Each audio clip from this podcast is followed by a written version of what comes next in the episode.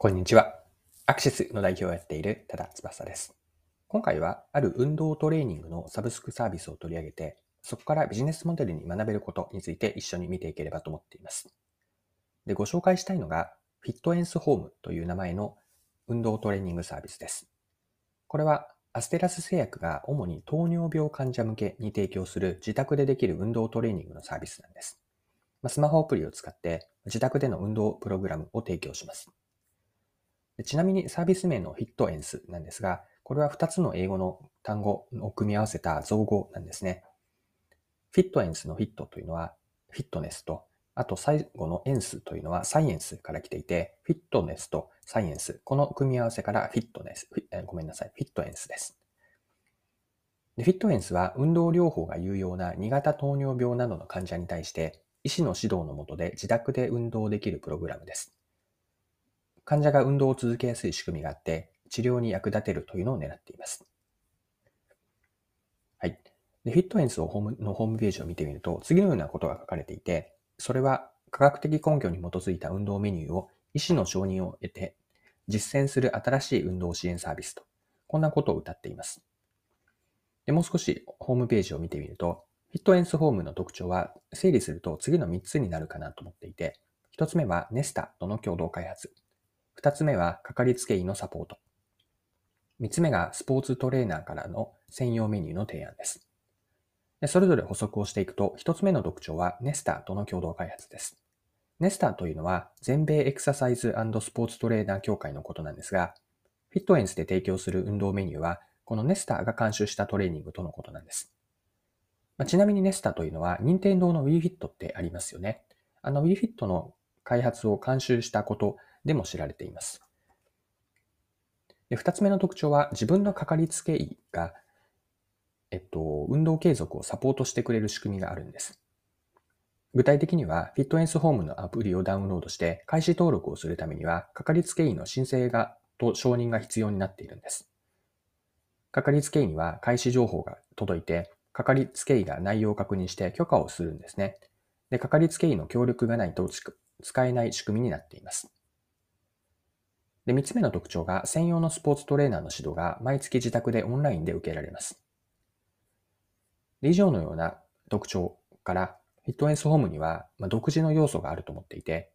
それによって利用者には次のようなこれから言う価値がもたらされています。フィットエンスホームの提供価値を整理してみると5つあるなと思っていて、1つ目が信頼できる運動メニューを無理なく続けられること。二つ目は、かかりつけ医にも情報が共有されて、安心とかかかりつけ医から見守られている感というのもあります。三つ目は、かかりつけ医の診療で共通の話題にしやすいことというのも価値かなと思っていて、あとは四つ目なんですが、毎月の運動をトレーナーから自分に合ったメニューとして取り組みます。五つ目の特徴というのが、えっと、病気の治療とか、ま、健康増進につながること。これらがフィットネスホームの提供価値だと見ました。はい。で、ご紹介しているフィットエンスホームからはビジネスモデルに学びがあります。まあ、これは覚えておいて損はないことだなというのが、えっと、ビジネスモデルの要素、分解した要素になるんですが、ビジネスモデルってこう突き詰めていくと、これから言う次の要素、4つですね。4つの要素から成り立っています。1つ目がターゲット顧客。これは誰にという要素。2つ目が提供価値ですね。何を。3つ目が価値の実現理由。まあ、どうやってという要素。そして5つ目、ごめんなさい。4つ目が収益モデルです。まあ、いくらでなんです。今の4つのポイント、これがビジネスモデルを分解した4つの要素になるんですが、文章で一言で言うと、誰に何をどうやっていくらで対価を得るか、ターゲット顧客、提供価値、価値の実現理由、そして収益モデルです。以上の4つの要素がつながって、全体としてストーリーのように美しく流れていくと、それは筋の良いビジネスモデルになります。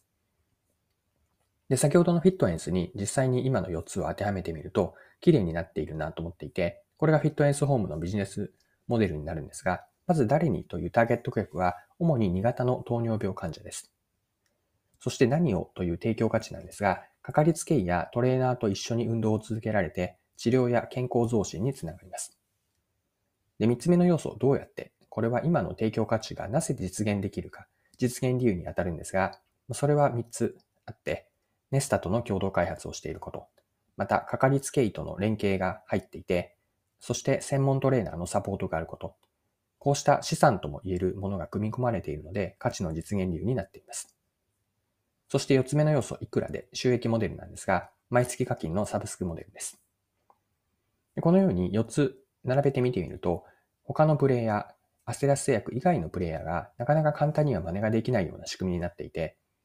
そしてユーザーとか、ま患者の人とか、あるいは今回は B2C のレベ、モデルだったんですが、2B にも一般化すると企業から選ばれる理由ですね。提供価値とか強みがあれば競争優位性のあるビジネスモデルになっていきます。はい。そろそろクロージングです。今回はフィットエンスホームを取り上げて、そこからビジネスモデルとして学べることを見てきました。最後にまとめとしてビジネスモデルの4要素ですね。これはフレームのように捉えるといいかなと思っているんですが、まとめとしてビジネスモデルの要素4つもう一度言っておきます。1つ目は誰にという提供、ごめんなさい、ターゲット顧客。2つ目が何をという提供価値。3つ目はどうやってですね、その価値の実現理由。そして最終的に価値に対してどうや、いくらで収益モデル、収えっ、と、いくらで対価を得るかという収益モデルです。この誰に何をどうやっていくらで、ターゲット顧客、提供価値、実現理由、そして収益モデル。これを4つ分解してフレームとしてビジネスモデルを見る要素とか、ビジネスモデルを作っていくときに意識するといいかなと思っています。はい。今回も貴重なお時間を使って最後までお付き合いいただきありがとうございました。これからも配信は続けていくので、次回の配信でまたお会いしましょう。それでは今日も素敵な一日にしていきましょう。